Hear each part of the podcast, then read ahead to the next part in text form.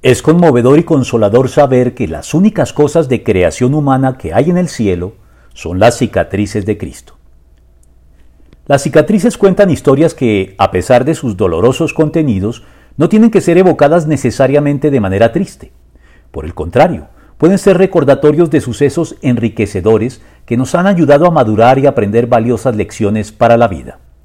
Por eso, las cicatrices no son muestra de fragilidad y vulnerabilidad, sino de nuestra inestimable condición humana.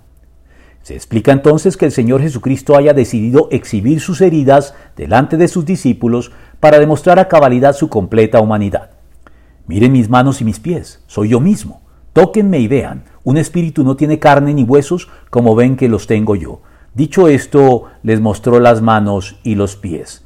Lucas 24, 39 al 40.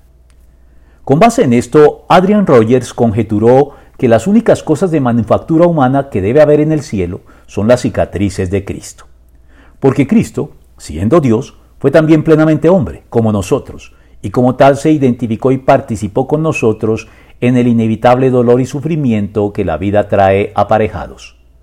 Las cicatrices de Cristo son la prueba de que Dios nos comprende, se interesa en cada uno de nosotros y nos acompaña en medio de las dificultades y hostilidades que tenemos que enfrentar en nuestra existencia humana y siguen indicándonos que Él se compenetró con nosotros de manera tan completa que se hizo un hombre real que trabaja, sufre, ama y muere. Porque finalmente las cicatrices también son una de las muestras más palpables de una vida vivida en profundidad, con toda la intensidad, pasión y entrega que amerita una causa justa.